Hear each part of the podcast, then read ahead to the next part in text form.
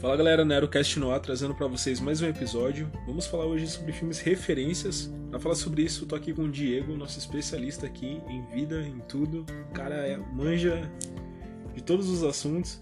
Se eu tenho que fazer um podcast, esse cara vai ter que estar, tá, mano. Já vai fazer parte da equipe, viu? Tá intimado. Tamo aqui. Tá agradecido, aceita o desafio. Aceita o desafio, isso aí, cara. E ó, eu separei uns tópicos aqui, hein?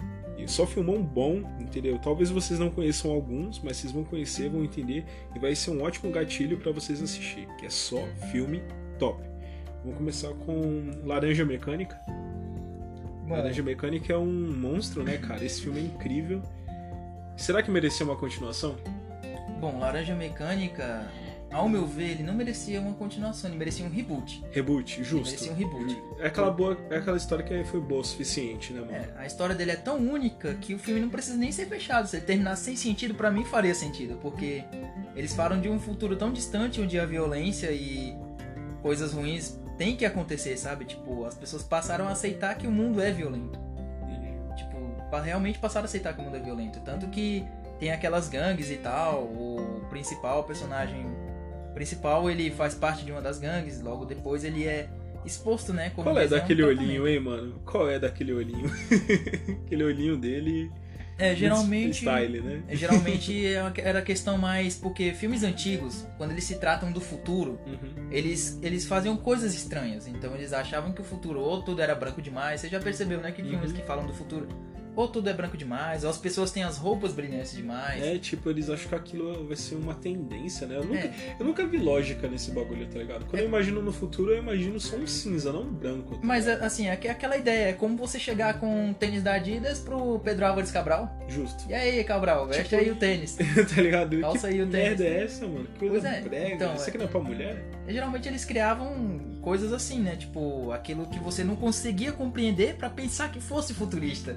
Você fala, ah, eu não entendo essa porra. Então, isso daí cara, deve tem, ser futuro. Tem umas cenas lá muito ferradas naquele filme, hein? pelo amor de Deus, cara. Mas, tipo, faz parte da, da proposta do filme, né? Mas aquelas cenas lá, nossa. Faz parte porque, assim, ele, ele também mostra violência. Tanto, tanto Laranja Mecânica, assim, ele não mostra violência nua e crua, né? Ele é bem mais comercial. Ele tem uma proposta mais comercial, no meu caso. E o engraçado é que por ser um filme tão antigo, ele tem um, do, um, um dos personagens foi um dos caras que fez o Darth Vader, né? Ele é o altão fortão lá, ele fez o Darth Vader é nos filmes do Star Wars. Nossa, um mano, eu não sabia disso. Aí, ó, e é exclusivo pra você que não sabia dessa, informação única e privilegiada. O viu? fortão lá, filho da, da, dos velhinhos lá, ele é. Caramba, mano. Nossa, eu não tinha parado para reparar, mano. Até porque eu não assisti muitas vezes, tá ligado? O filme hoje em dia é meio difícil de achar, tá ligado? Virou um raro, entendeu? É, é... Nada, que você não consiga baixar assim na, naquelas mídias piratas. que a gente não recomenda, é claro, mas é. pode usar. a gente não pode recomendar, né? Mas pode não usar. não, não recomendo. Eu prefiro que você procure mesmo em fontes originais. É, tipo, é impossível achar. Né? A gente fala pela educação, mas nunca vamos achar. É, ah, procura um VHS por aí você consegue assistir, vai. Justo. Vamos falar sobre Duna. Então. Agora, Duna é. Duna ele foi a, o filme que inspirou, né? É o filme, foi o livro que foi inspirou Star Wars. O livro. O livro. O livro, né? O livro. O livro. Isso mesmo. Fala um pouquinho sobre Duna aí, cara. Que Duna é, parece que é, a história é incrível, né, mano? Ó, Duna tem apenas um filme, porém é uma trilogia de livros. Né?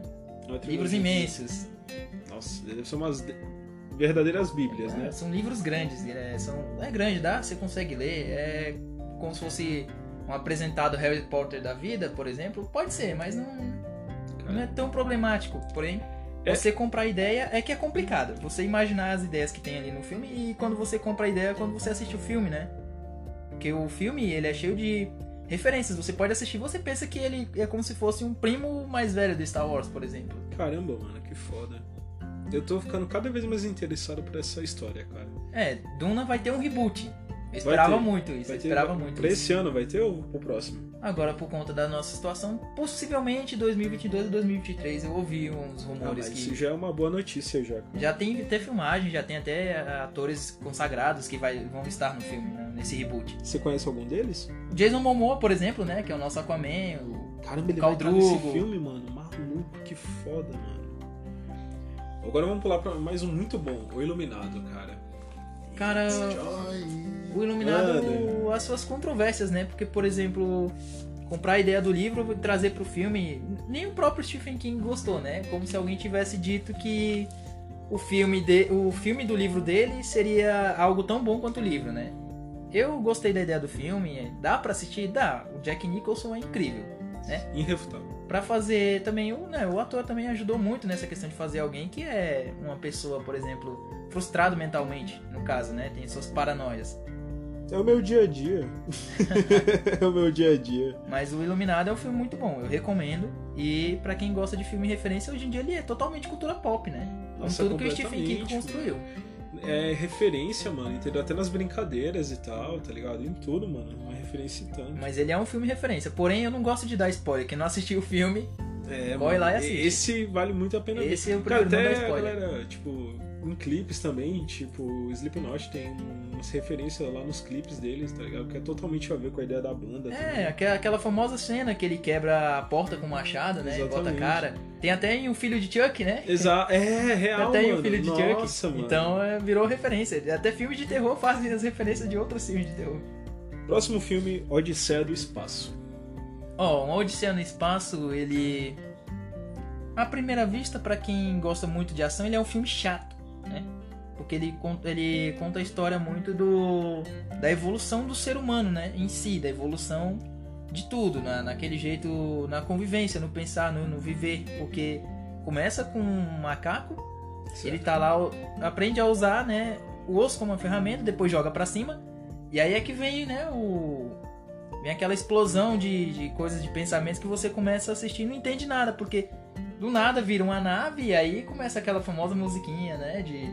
É o momento da epifania do Aquela, filme. aquela famosa musiquinha de trilogia, sabe? Que hoje em dia toda trilogia tem sua musiquinha famosa, mas tem filmes referências que eu considero são antigos, são, mas tem as músicas próprias que ninguém mais copiou. Se Entendi. copiaram, todo mundo vai saber que é daquele É, filme. Não tem como passar batida, né? É, por exemplo, imagina você passar meia hora olhando para um monolito. Aí você fica olhando para aquele monolito e você fica pensando, putz, o filme não presta. Mas depois que você vai entender profundamente, Exatamente. porque o Stanley Kubrick, né? Que é o diretor de Laranja Mecânica, é o mesmo diretor de Um Odisseia no Espaço. Nossa, a gente. Hoje é dia das coincidências aqui. Caramba, é sério, mano, que da hora. Interessante, né? Então o filme ele começa, tipo, devagar e tal, mas do nada, tipo, ele dá uma explosão assim. Ele vai ganhando corpo. É um filme pra poucos, você diria? Não, assim, pra quem, pra quem quiser assistir, é, eu considero que hoje em dia ele é como se fosse um. Posso estar até sendo muito rude, mas ele é como se fosse um interestelar. Interestelar. é como se fosse um interestelar da atualidade, porque você tem que pre- prestar bastante atenção no filme pra entender alguma ideia. Entendi, justo. O Homem Bicentenário, cara. Esse filme me emociona muito. Eu chorei, eu chorei, cara, vendo esse filme. Isso é louco, cara. Esse filme ele mexeu comigo de um jeito, cara, que foi muito pessoal, tá ligado? E, cara, eu lembro que eu tava. Talvez foi um momento meio sensível que eu tava naquela época, mas, meu, o filme ele é muito bonito, cara. É, tipo, é, uma, é um filme que me lembra muito o Curioso Caso de Benjamin Button e A Espera de um Milagre. É aquela proposta de filme, sabe? Meio que com mexer, comover mesmo, sabe?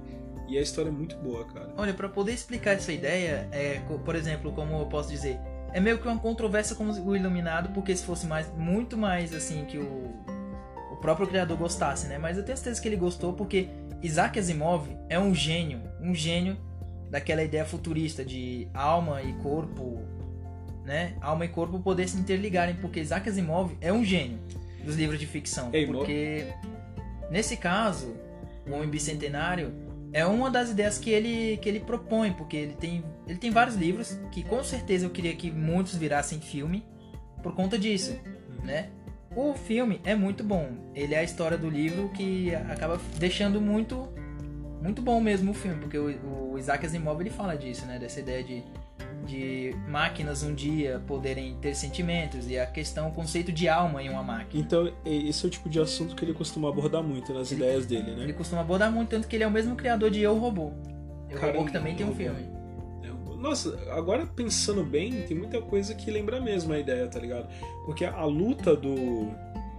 É, do Homem Bicentenário em questão era sempre se tornar humano, tá ligado? Que ele criou um, um afeto pela menininha lá, como ele fala, menininha e tal, que era filha lá do criador dele.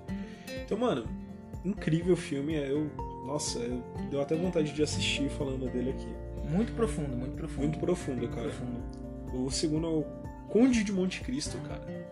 Conde de Monte Cristo. Olha, o Conde de Monte, o Conde de Monte Cristo é um filme muito bom porque ele envolve tudo que você quiser imaginar sobre vingança. Nossa. Né? Vendetta! A questão de vingança vem nesse filme com aquele Um conceito... aprendizado, né, mano? Tipo, vingança. Vem com aquele conceito que, tipo, pra você se vingar não precisa ser na hora. Exatamente. Precisa isso. ser agora. Pode ser aos poucos. E, você... ser aos poucos. e às vezes você pode até não gostar do que tá acontecendo, né? Conforme você vai se vingando, talvez você não perceba. Caramba. Ele também é muito profundo. O Conde de Monte Cristo é um filme que eu recomendo. Eu prefiro não dar spoilers, porque, assim, se eu for falar do filme aqui, eu vou passar o resto do podcast falando só dele, porque esse filme, pra mim, é muito, muito essencial. Eu recomendo, assistam. É, a gente não comentou, mas a gente não vai dar spoilers mesmo, vai ser sem spoilers. É, vou preferir não a dar gente spoiler. dar recomendação, A entendeu? gente dá recome... eu, eu prefiro dar recomendação. Esse aqui realmente eu prefiro não comentar muito, Mas, assim. mas pra quem já viu, sabe que o filme é incrível, cara. A proposta é muito boa. Akira. Akira, nossa, Akira. Akira, você vai ficar muito empolgado. Como, como um todo, Akira realmente já me empolga. É Pode um falar, filme, É um filme anime, né? Ele criou referências na própria cultura pop, cara. Ele criou próprias referências na própria cultura pop, como por exemplo, o Shotaro Kaneda tem aquela moto que anda pra frente, anda pra trás, é aquela famosa moto vermelha que todo mundo conhece, que tem várias marcas, vários símbolos, ficou muito comercial. Nossa, mano, aquilo pegou de um jeito. Aquela, aquela Vendeu moto ideia, foi né? feita de verdade, né? Existem réplicas de, de verdade daquela moto, réplicas reais. Então, imagina você poder subir na moto do Shotaro Kaneda e, sei lá, Que sonho. sair, é sair louco. a 120 por hora na moto. Muito louco. Kawasaki é o incrível. caralho, eu quero uma dessa. Pois é, muito incrível a moto do, do Kaneda e o filme ele é muito profundo. Ele realmente, pra quem compra ideia, ele é muito profundo. Ele, ele é um filme. Ele é um filme antigo, é um anime antigo, um filme anime antigo. Mas as ideias dele, quando você começa a assistir o filme, ele é muito atual. Ele é um filme atemporal, como, posso, como eu posso dizer. Ele é atemporal, ele sobrevive ao tempo. Nossa, esse termo é muito bom de usar, porque a gente tem uns filmes assim que sobreviveram ao tempo, né? Ele é atemporal, por exemplo, Matrix, só que Matrix, né, não se É encaixa no caso como. né? Ele é uma franquia, né? É, referência? É, porém ele. Ele sobrevive, tipo, também ao tempo e tal. A gente também vai trazer depois a fran- essas franquias, referências e tal, que a gente tá falando de filmes solos aqui. E se o segundo filme for muito ruim, a gente vai considerar só o primeiro, que é o caso do Máscara, que a gente vai falar agora. Isso, o, o Máscara, realmente a genialidade do Jim Carrey é que trouxe o filme à tona, porque imagina, podia pegar qualquer ator ali, lógico, eles iam fazer muito bem o papel, talvez sim, talvez não, mas quem, quem, quem que imaginaria um dia, sei lá, se na época que tivessem escolhido, se alguém tivesse escolhido o Leonardo DiCaprio pra ser um Máscara, Nada a ver, cara. ia ser o quê? O Titanic sendo afundado de maneira cômica? Não, não, não, não. Eles poderiam fazer até uma zoeira com isso, né? Porque o Máscara, ele tem esse deboche, né, mano? Ele tem esse deboche e, e até a história que, que ele conta é muito bacana, porque, por exemplo, a máscara que ele acha, ela traz, ela traz as feições à tona a uma pessoa, né? Sobre o deus Loki, né? Que é um deus da mitologia nórdica. E ele é o deus das travessuras, então você vê que ele faz caras e bocas, ele se transforma. Porém, tem gente que pensa que não, mas ele é mortal também. Não pense que ele não seja mortal, porque ele É. também é. Apesar do 2 ter até trazido essa ideia do Loki e tal, que nem eu conhecia, entendeu? Fui conhecer recentemente. É, o 2 é muito ruim, gente. Nossa, é muito ruim. É por isso que a Desconsidera- gente desconsidera. Desconsidera essa franquia. O Máscara, pra mim, é aquele do Jim Carrey, que é muito bom. Muito bom. Cara, aquela cena do Cocobungo lá, mano, que ele tá dançando. Como é o nome da atriz? É. Nossa, eu esqueci agora, fugiu da mente, mas ela é muito boa, cara. Eu- Eu vou lembrar que. Cara, eu esqueci da Cameron Diaz. É, esse é o nome dela, mano. Como é que eu esqueço dessa mulher? Meu Como é Deus, que ela você é esqueceu? Como, como que você esqueceu o nome dessa beleza? Essa como- Incrível, incrível. Do rosto dela eu não é esqueci até hoje. eu não superei, mano. Meu, ela é muito linda, cara. Meu. É impossível mesmo. Aí você fica naquela ideia, porque você vê que o Stanley Ipkiss é um babaca, é um otário, é um idiota. Porém, esse filme eu também considero atemporal porque muita gente se sente assim no trabalho, se sente um inútil. Entendeu? Muita gente se sente um inútil, não tem autoestima o suficiente pra poder falar, por exemplo, o cara tá querendo falar com aquela garota que ele gosta muito, que ele acha bonita, quer ter um papo legal com ela, mas não consegue porque ele acha que não tá naquele nível incrível que talvez Exatamente, ela né? esteja. E às vezes a, mesma gente tem serve que despertar uma máscara, né? Da gente e tal. Só não Isso. pinta a cara de verde. Isso não funciona na realidade, Não tá? funciona. é. Aí vai isso- assustar a menina. Por isso que disseram que a máscara traz à tona todos os seus desejos. E aí ele se tornou aquele, digamos, aquele famoso cafajeste, né? Canalha. É, tipo, canalha. Mas você vê que funciona, mano. A gente fica meio reprimido e tal, tá ligado? Não precisa ser canalha, só vai, tem uma iniciativa. É, são, são dois lados da mesma moeda, para quem não sabe, né? Geralmente para mim é assim, o cara que é muito quietinho também pode ser um canalha, digamos, um máscara, né? Um máscara, é, exatamente, cara. Rei Arthur. Olha, Rei Arthur, apesar de, da, sei lá, das, dos quinquilhões de adaptações que fizeram para ele. É muitas, mano, isso é louco. Tem umas que são muito sobrenaturais, porque assim, Reator também eu poderia passar um dia inteiro falando sobre a história, porque eu gosto, gosto muito de comprar essas ideias, né, Nossa, né? Dessas cara, histórias. É, muito boa, cara. Por exemplo, digamos, quem que, quem que pensaria que sim, simplesmente um rapaz passaria no lago e, sei lá, uma mão sairia e a dama do, uma dama do lago entregaria uma espada pro cara e aquela espada seria a chave para a vitória de um reino inteiro? Não, mas é assim que funciona essa versão? É, não então, é, não mas... tem a pegada da pedra lá. É não, essa ideia, essa ideia, por exemplo, esse filme, para mim, ele é bom, porque ele não tem essas ideias, essas não é, mitológicas. Não é clichê, né? Ele não é mitológico. Não, mas você sabe me dizer onde é que saiu essa ideia da pedra, mano? Ah, porque assim, toda lenda já, já vem de uma história que talvez fosse real, né? Uhum. Então muita gente talvez considere que algum rei de algum determinado tempo da Inglaterra tivesse essas histórias para contar, né, sobre ele. Uhum. Porque esse rei Arthur do Clive Owen, que é o principal, eu gosto muito porque até a própria espada, a Excalibur, ela é simbólica, né? Ela re representa a simbologia de todo de tudo que ele queria buscar. Por exemplo, tem partes no filme que o rapaz conta, ah, o meu mestre gosta de sentar na ponta da mesa. E ele fala que ele procura a ponta da mesa. Quando ele chega lá, a tábula redonda, Justo. a mesa não tem ponta, representa igualdade, né? Por isso ela é redonda. Eu gostei muito dessa ideia. Ele compra o que? Ele, ele trouxe o Rei Arthur das histórias de fantasia para o mundo real. O Rei Arthur, ele, aquele Rei Arthur é muito mais real. Ele envolve a parte política e tudo mais.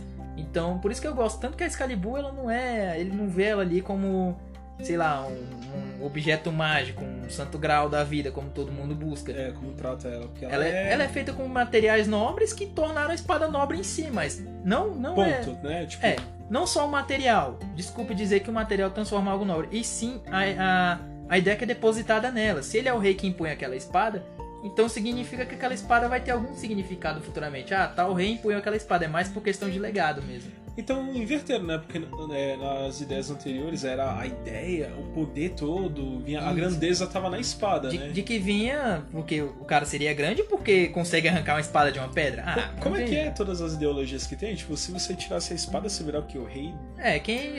A ideologia antiga era quem conseguisse tirar a espada da pedra seria o rei, né, se tornaria rei, consagrado rei, né? porque assim... É, naquela época lá. É, geralmente naquela, eh, naquela época daqueles filmes mais antigos era assim, que a espada teria um poder, daria poder para quem usaria ela, seria mais... Tinha que ter seria, um coração puro pra tirar, É, né, teria muita maestria em combate e tudo mais, mas eu prefiro tornar mais real o, essa ideia, né? Eu prefiro mais real. É. Eu acho que vinga mais, né, trazer pra nossa realidade isso aí. Vamos falar sobre os irmãos Green agora. Cara, Irmãos Green, cara, ele é um filme, ele é um filme assim, é medo para você assistir e pre preparar para pular da cadeira, porque Exatamente, cara. Tem cenas que realmente assustam. Assustam. Assustam. Filmes, cenas que realmente assustam. É, Eu é, gostei é porque um eles, diferente, né, mano? Eles trouxeram a real ideia dos contos de fada. Hum. Né? Ele trouxe ele trouxe à tona a real ideia dos contos de fada, porque assim, são contos de fada contados para as crianças ouvir para poder dormir. Porque se fosse contar como realmente era, as crianças realmente não iam dormir, iam pra debaixo da cama. Deus. Aquele homem biscoito, sei lá, pareceu o biscoito lá de Shrek lá, mano, tá ligado? Cê é louco, Cara, mano. o Homem de Barro é muito feio. Aquele... É Homem de Barro, né, o nome dele. Eu não sabia o nome dele. É, é, é muito feio aquele troço, me assustou, cara, sinceramente me assustou. Aquela cena é... que ele come a própria mão e pula no poço, cara. Quem que come a própria mão? Aquele, é troço, aquele troço ali é esquisito. E eu gostei porque, assim, o filme retratou aquilo de, um, de uma maneira tão, tão simples, né? Você vê que é um. É, tipo, acontece como se fosse nada. É uma computação tão simples, é uma coisa tão simples, mas não tem tanto efeito. E você vê que aquilo ali ficou bizarro. Não é uma mecatrônica, não é nada do tipo. exatamente. tipo. Mano, como Aquela é que foi a cena? Era, era a Gosma, era a lama lá que ela grudou no moleque e ele virou aqui. Mano, que. Nossa, mano. A ideia. Bizarro, eu gosto da ideia dos irmãos Grimm porque assim, eles passaram por tudo aquilo, né? E depois que eles viram as histórias que eles conseguiram trazer à tona trazer à tona para uma maneira mais, né, conseguiram diminuir o, o peso que elas tinham em si, porque Tanto que essa história do, do lobisomem e tal, do, da Chapeuzinho Vermelho, essas que a gente escuta, elas são só, tipo, são como remasterizações, só que uma coisinha muito mais Bonitinho, mais leve, né? Mais bonitinha, porque a que os irmãos Green apresentam é muito mais pesada. Nossa, vi algumas coisas e eu fiquei pensando, ah, mano, eu como moleque não ia querer ouvir a versão original, mas nem fudendo. Cê é louco. Que, que- que tipo de criança vai conseguir dormir se ouvir que existia um lobo que comia todo mundo na, na cidade? E que se alguém bater na sua porta a certa hora da noite, certamente um lobo vai chegar e te engolir. Hoje eu acho irado, mas na época, não, mano, tá ligado? Não, criança não vai gostar de ouvir Não, essa parada não, de mano, jeito nenhum. E assim ninguém vai gostar de ouvir essas Tem histórias. umas crianças perturbadas por aí? Tem, mas a- é, no- na massa não ia vender, né? A ideia. Não, em massa realmente não venderia, senão o Frozen contaria outro tipo de história. Exatamente. Apesar que o Frozen deu até uma quebrada naquele clichêzinho, entendeu? Tipo, você vê que a Elsa ela já não tem o príncipe dela. Tipo, é- o bagulho é mais voltado de princesinha, historinha, clichê, mas da irmã dela, tá ligado? Então, tipo, eu já achei diferente, mas ainda assim é o mesmo lixo de sempre. É, eu, eu, aí- entendeu? É, tudo, tudo que é musical vende. Pois é, mas eu tava vendo o Rei Leão esses dias, entendeu? Que a gente pod- podia até ter, trazer numa outra lista, entendeu? De repente, falando sobre umas coisas mais infantis é, até. E cara, eu achei muito bonito, cara, o filme. Eu vi esses dias na Amazon Prime e eu achei muito bonito, cara, mas. Eu não gosto daquela coisa musical, tá ligado? Eu me sinto meio grosso, meio ogro por isso, tá ligado? Que quando o filme já começa alguém cantar, eu desligo, entendeu? É tipo isso. Olha, sinceramente, profundamente pra mim, se eu ouvir aquela música do começo do Rei Leão, dá vontade de chorar, cara, sinceramente. Não, mas eu acho que é pela nostalgia, né, mano? Não é pela Não, nostalgia? desde a primeira vez que eu ouvi o Ciclo Sem Fim, pra mim é uma música. Essa não, é o Ciclo Sem Fim, essa daí Não, mas é, esse começa é, o no come- é o começo, é o começo. Entendeu? Mas assim, a música Ciclo Sem Fim é, mu- é muito linda, cara. Quem fez também ela foi o. Traduzida pra gente aqui no Brasil, né? Pro português, ela é muito bonita. Não, não desmerecendo o Elton John, né? Que é o. o, o feitor da música, né? Pro, pro Cara, foi ele que fez. original. Isso. Nossa, que foda, mano. Mas assim, a música O Ciclo Sem Fim é linda. Em inglês, português, talvez em espanhol, chinês. Qualquer língua deve ser linda, né?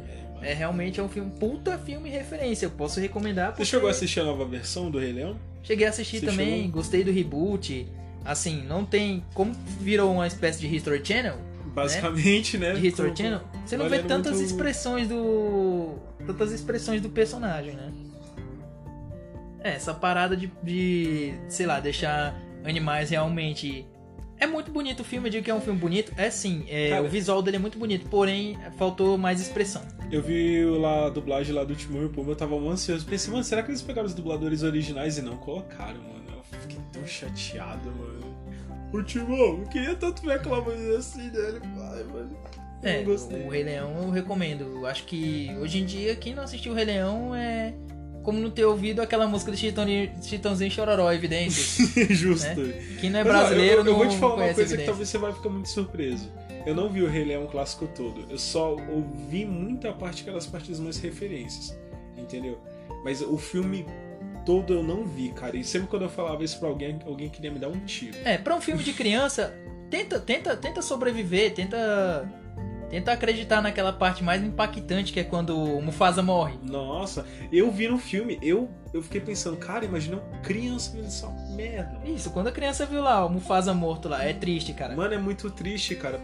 Conseguiu me comover. Eu com 21 anos vendo uma cena daquela. Duas comove. vezes que dá vontade de chorar no filme, é quando o Mufasa morre e quando começa a música no início. Exatamente. Não, a, aí a primeira eu não sei. Agora essa.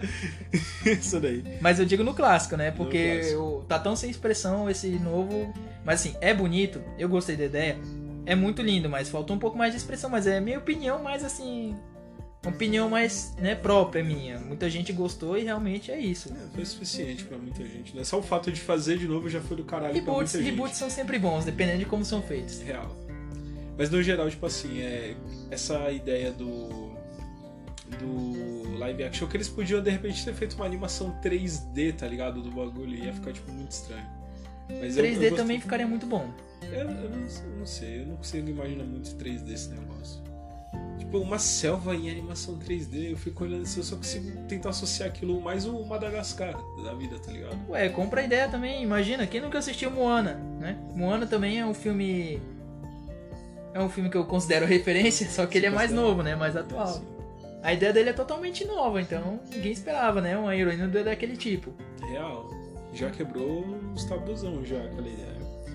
Vamos ao nosso último tópico, e esse aqui vai pegar bonito no coração do Diego, que é a História Sem Fim, cara. Cara, o filme trata-se de uma trilogia, mas pra mim eu acho que o primeiro filme foi o mais impactante. Eu desconsidero os outros dois. São muito bons, são, mas é. História Sem Fim é muito bonito. A, a, a história, a ideia. O filme, ele. Em si, né? Ao todo, o filme é muito bom, cara. Eu recomendo você assistir um, dois e três, mas pra mim o mais impactante é o primeiro. Eu desconsidero os outros. É suficiente, né, Diego? É suficiente. Tipo, o primeiro é um... filme é suficiente. É um filme antigo. É coisa mesmo para quem já é para quem já era mais velho, ele já era mais é, já era mais próximo de quem era mais velho. Eu não sou tão velho, né? Eu só tenho 168 anos. não. Para que você tem 200. Para de ficar mentindo. Ó, tá, é, eu menti um pouquinho a idade. É, mentiu um pouquinho. Eu tenho meus 246 anos. Justo, aí, falou a verdade. Tudo bem. é, tô próximo pra próxima Guerra Santa. Já aí, eu já tá. Pra próxima tá Guerra Santa. já. Mas, mas no caso, História Sem Fim eu recomendo. Assista o primeiro.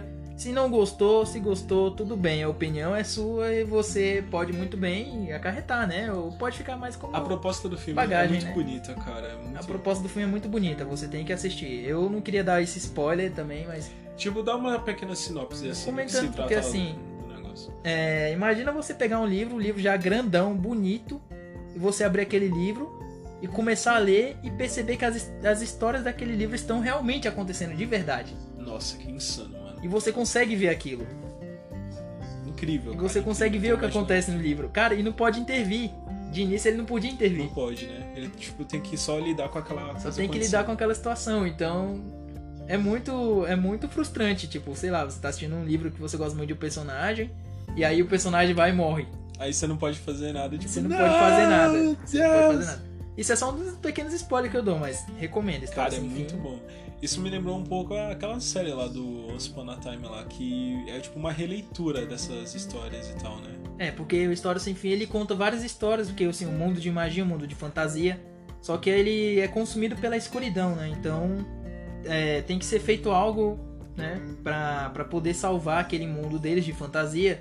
E, o, e cabe a ele, né? Cabe a ele, o rapaz, o principal, o Bastian, ajudar né, na salvação desse, desse lugar, né? Tanto que também tem um outro, um outro salvador também, que é da própria história, que ele é um personagem. Porém, fica muito complicado você conseguir, né? Contactar essa história pra, assim, sei lá, entender melhor. Ou o personagem principal, ou o personagem que também é principal, mas você considera coadjuvante. Os dois É, são tipo, principais. no final das contas é você que acha que é quem E é, você- é isso, né? Eu fiquei muito confuso de início, né? Eu não sabia quem era, quem era o principal e quem era o coadjuvante, mas os dois têm a sua relevância no, no- no próprio filme em si. Bom, legal. Olha, a gente tem um montão aqui, entendeu? De filme, lista boa. Vou deixar a lista de cada um deles na descrição aqui do podcast. Então, assista, eu acho que vocês vão pegar uma cultura do caramba, entendeu? Nossa, vamos pegar uma referência monstra. É um monte, entendeu? A gente falou um monte, a gente vai trazer mais depois. A gente vai trazer trilogias ou sequências, assim, porque tem filmes aí que é mais de trilogia, né? Seguiu bem longe, assim, também. Tem seis filmes e tal. Sabe um filme que eu queria falar? Não sei também se você, tipo, manja muito, mas aí eu quero falar também nas franquias. Eu quero falar de Resident Evil, cara. Entendeu? E é um, é um negócio, tipo, muito. sei lá, cara. Eu, ó, a gente vai dar uma estudada pra falar sobre Resident Evil, porque é um, um ponto de interrogação na minha cabeça sobre essa história, porque pra mim é muito. Não sei, é muito confuso algumas coisas, tá ligado? Tipo, eles dão um título pro filme como parece que é o último, mas sempre tem uma continuação, tá ligado? Sei lá, mano, bagulho do gênero. Nunca tem fim o negócio. Nunca tem Esse que é a história sem fim. É, esse que é a verdadeira história sem fim, tá ligado? Bem, é isso, galera. Muito obrigado pra você que ouviu até aqui. Continue nos acompanhando. O Diego sempre vai vir aqui, entendeu? Já vai fazer parte do time Nerdcast já, entendeu? E é isso aí, Diego. Muito obrigado, tá, cara? Imagina que esses estamos sempre aí, sempre que precisar. Beleza. Nos alimentando com seus 200 e 46 anos de 46 experiência. anos de experiência, entendeu? Já tá próximo a Guerra Santa aí. Contactar a Atena lá, tá ligado? Pega a armadura de Libra lá. É, piadinha interna, gente. Piadinha favor, interna, piadinha tá? Essa piada é pra poucos, tá? Pra é pra poucos. poucos. Mas é isso. Quem entendeu, deu uma risada que eu tô ligado. Bem, galera, até o próximo episódio. NeroCast termina aqui. Fui.